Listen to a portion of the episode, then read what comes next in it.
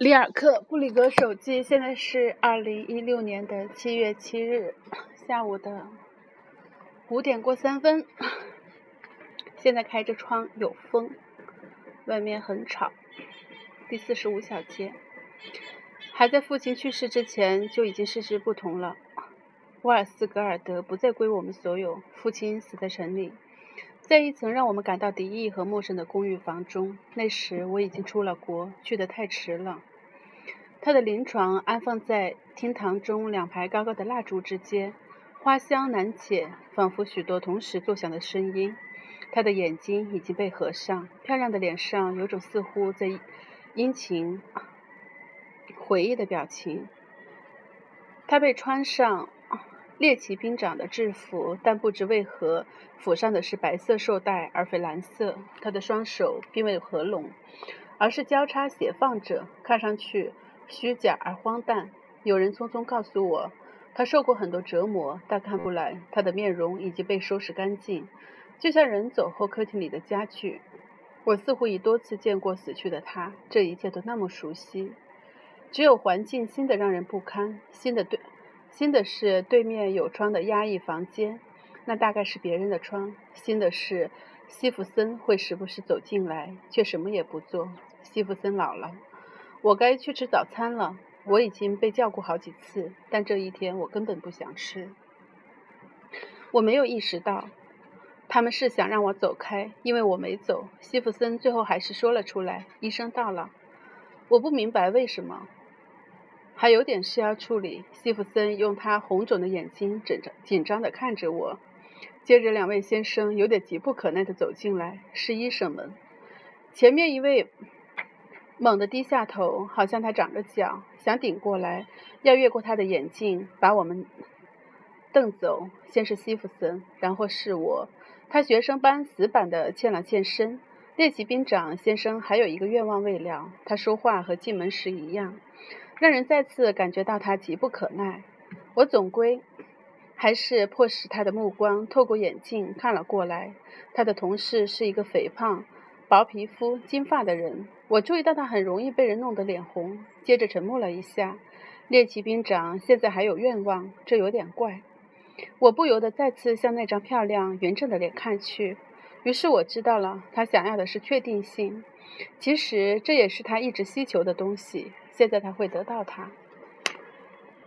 二位到这是为了自穿心脏，请吧。我躬身退下，两位医生同时欠了欠身，立刻开始讨论工作。还有人把蜡烛移到了旁边，但年长的那位又向我走了几步。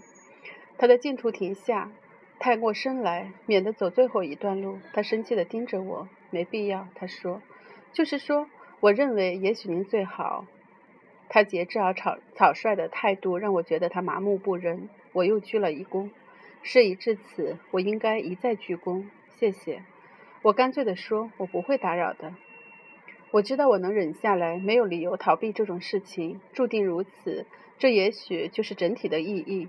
我还从未见过一个人怎样被穿破穿膛破肚。当离奇之事发生的自然而必然。就不应该拒绝这样的经历。其实那时候我已经不再相信会有失望，也就是说，没什么可怕的。不，不，在这世界上，人什么也想象不出，哪怕是最微小的事，一切都是由许许多多不容小觑的细节共同组成的。想象忽略了细节，意识不到缺失了它们，因为人太快了，真实却是缓慢的、细致的，无法描述。比如，谁会想用这种抵抗呢？宽阔挺拔的胸膛一旦露出来，那个急匆匆的小个子男人就已经找出了动手的位置，但迅速投入使用的器械却插不进去。我有种感觉，似乎突然之间，所有时间都离开了这屋子，我们就像身处一幅画中。但接下来，随着一种轻微滑动的声响，时间倾泻而来，比用过的更多。某处猛地响起敲击声。我从未听过这样的敲击，两次温暖沉闷的叩响，我的听觉把它传达下去。同时，我看到一声一次到底。但过了好一会儿，这两种印象才在我内部汇合。就这样，我想现在就这样结束了。从节奏上听，那扣响几乎是幸灾乐祸的。我看着那个已经认识很久的男人，不，他完全镇静自若，一位工作敏捷务实的先生。他得马上继续下去。他工作时没有任何享受或满意的迹象，只是几根头发出于某种古老的本能，从他左侧的太阳穴上竖了起来。他小心地抽回器械，伤口就像一张嘴，接连两次从中喷出血，仿佛他是他说了一个双眼音节的词。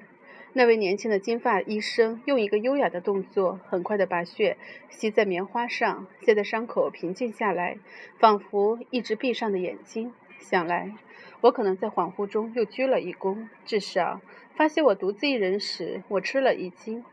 有人重新买好了制服，白色绶带像之前那样铺在上面。可现在，练习兵长死了，且不止他自己。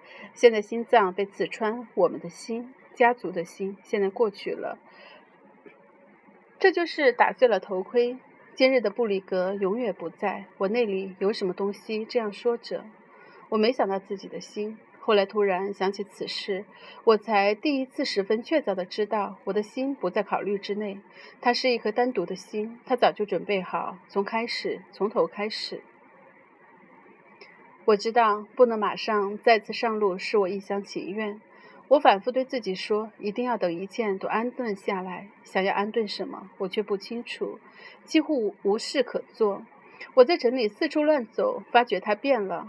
我从投诉的旅馆走出来，看到现在这是一个未成年人而在的城市，他为我紧张起来，简直就是在面对陌生人。这样，这让我舒服。所有东西都变小了一点。我散步走出朗格利恩大街，走到到灯塔，再回来。到了阿利恩加德大街一带，随处都会冒出某个曾让我赞叹多年的东西，试图再现它的力量。那里当然有街角的橱窗，有拱门或路灯。关于我，他们知道的太多，并以此威胁我。直视他们，让他们感觉到我住在凤凰旅店，可以随时离开。但我并并非心安理得，我心中生出怀疑。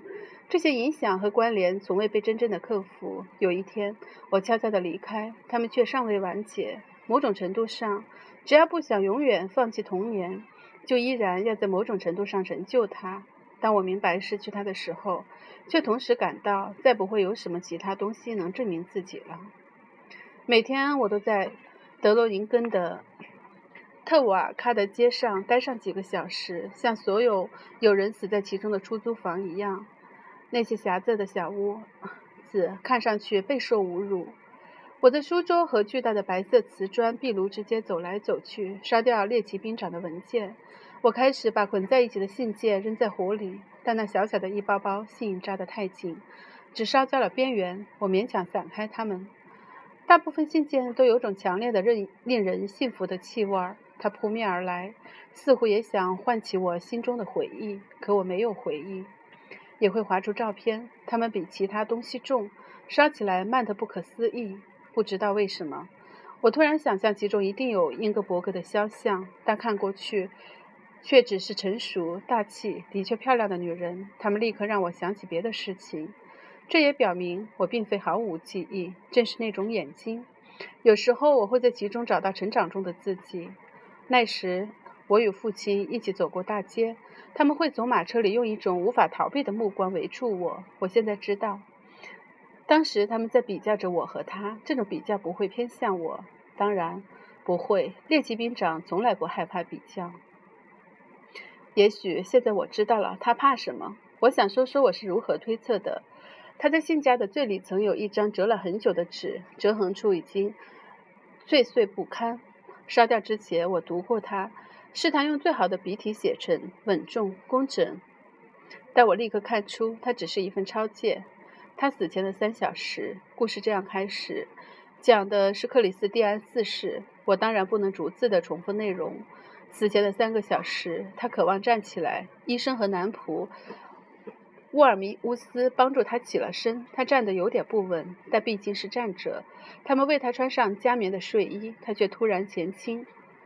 坐倒在床尾，他说了什么，但听不懂。医生还握着他的手，以防国王后倒在床上。他们就这样坐着。国王时不时艰难而含糊地说一句听不懂的话。最后，医生开始和他讲话。他希望能逐渐地说出、猜出国王想说什么。过了一会儿，国王打断了他，一下子十分清楚地说：“哦，医生，医生，他叫什么？”医生努力地想：“斯佩尔林，仁慈的国王陛下。”可答案是什么，真的无所谓。国王听到他懂了，就立刻睁大了他还能看见的右眼，用整张脸说出来那个舌头塑造了几个小时的词，那个唯一还在的词。多等，他说多等，纸上就写了这些。烧掉前我读了好多遍。我突然想起，父亲最后受过很多折磨，人们就这样告诉我。此后。对于死亡的恐惧，我想了很多，也把某些我个人的经验考虑了进去。我想，我可以说出自己感受的过它。在拥挤的城市里，在人群之中，它常常莫名其妙地向我袭来，可起因也通常是日积月累而成的。比如，有人在长椅上死去，所有人都围着他看，他早已不再害怕，于是我就有了他的恐惧。或者，那时在那不勒斯。电车上，一个坐在我对面的女人死了。最初看上去像是昏厥。我们甚至又往前开了一会儿，随后却毫无疑问，我们必须停车。身后的车辆停住、停下、堵住，似乎这个方向上再也走不通。那个苍白的胖姑娘本可以靠在她旁边的人身上安安静静的死，但她的母亲不允许。他想尽办法刁难，把她的衣服弄乱，往她再也装不下的嘴里灌东西。他用别人递过来的液体擦拭她的额头，只要眼睛稍稍动一下，他就开始摇晃它，想让他的目光再次向前看去。他对着这双什么也听不见的眼睛大喊大叫。他在整个人身上又撕又扯，像在摆弄布娃娃。最后，为了不让他死去，他用尽全力挥手扇了那张胖脸一个巴掌。那时我害怕了，但我早就恐惧过。比如在我的狗死去的时候，那条永远不会原谅我的狗，它病得很重，我一整天都跪在它旁边。它突然叫起来，叫得短促有力，就像平时有陌生人走进屋子时那样。在我们之间，这样的叫声仿佛是一种约定。我不由自主地向门外看去，可它已经进入了它的身体。我不安地寻找着他的目光，他也在寻找我的。他并不是为了告别，他冷酷而陌生地盯着我。他责备，他责备我让他进来。他确信我本可以挡住他。显然，他一贯高估我，没时间向他解释了。他陌生而孤独地盯着我，直到结束。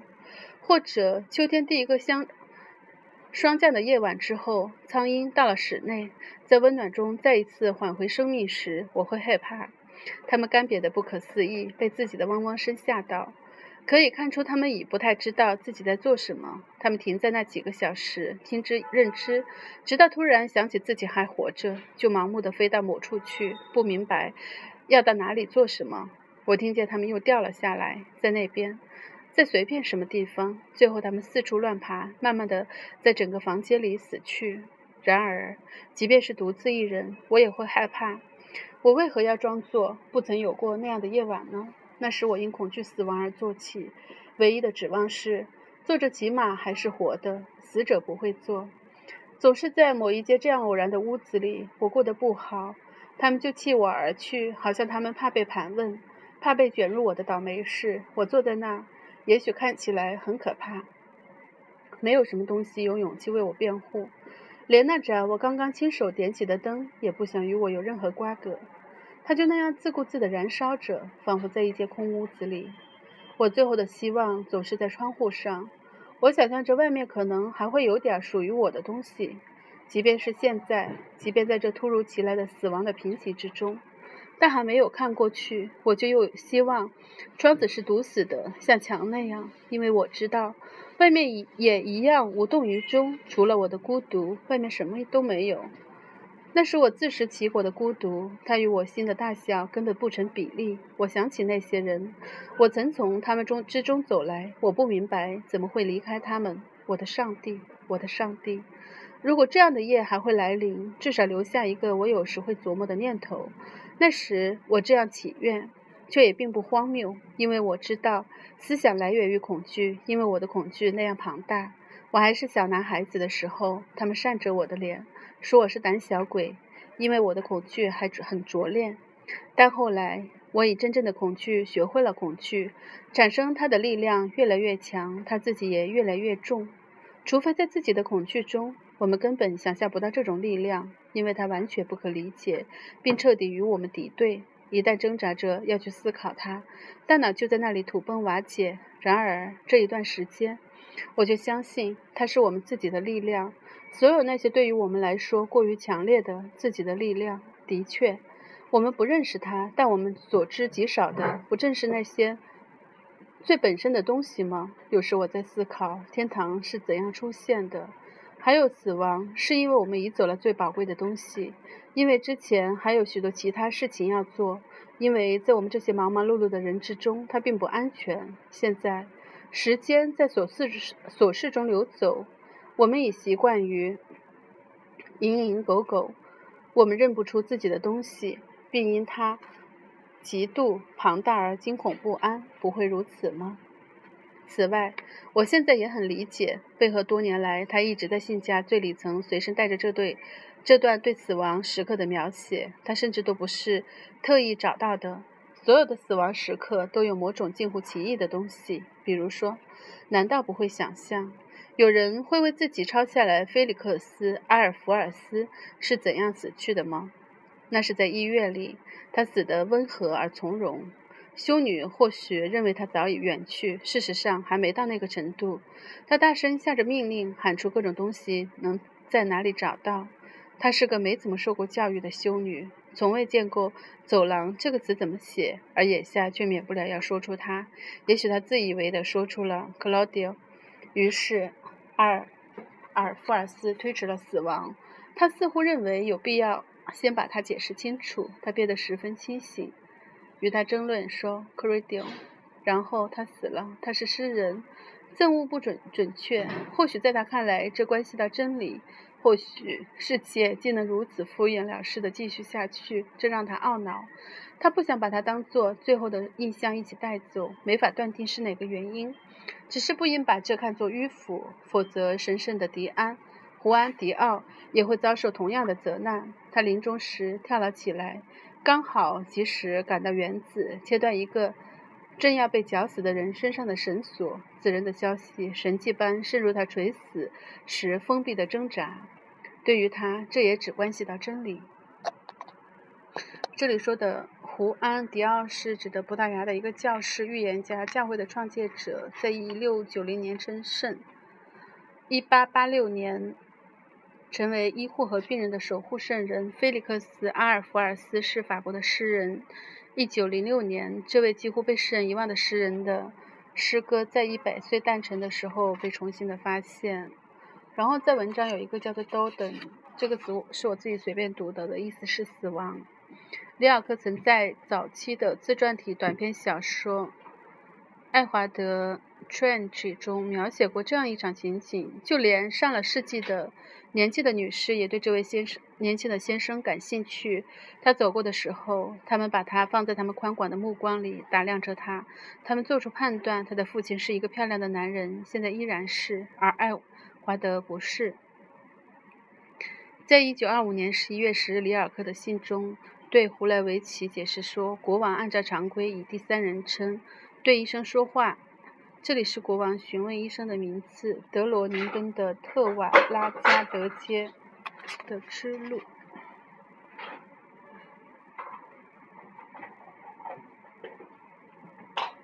现在过去了，这就是打碎了头盔。贵族家族，这是贵族家族中最后一位成员死去时的葬礼习惯。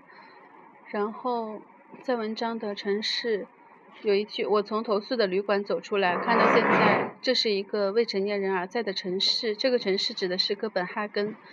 在一九零四年七月三日给莎乐美的信中，里尔克评价哥本哈根时说：“一座绝无仅有的城市，无以言表，消融在微妙的色调中，老的和新的，轻浮的和沉密的，处处如此，无法把握。”然后朗格列恩和阿玛利恩加德均为哥本哈根港口附近的街道。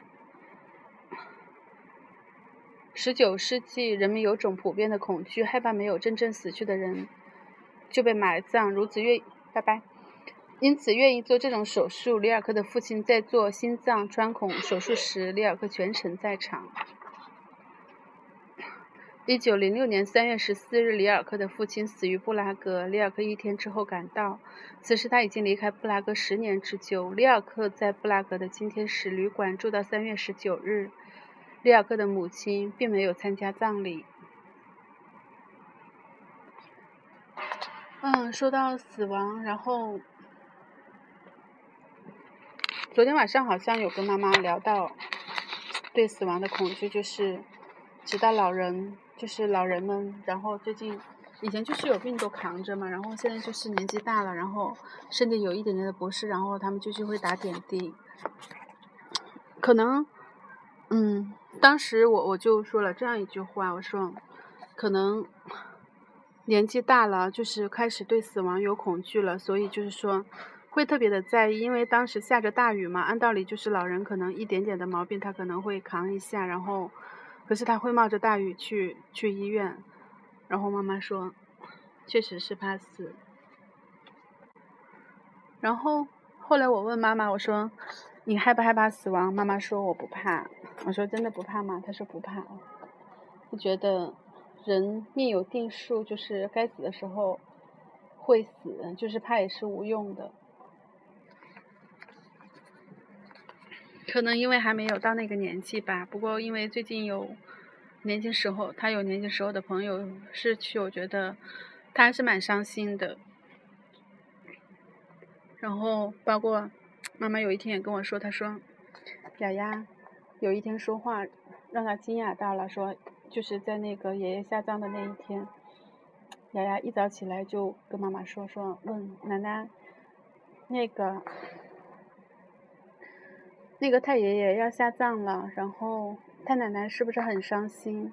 妈妈说是的，然后她说那她会不会哭？妈妈说她会哭，然后后来妈妈问她，她说你伤心吗？雅雅说。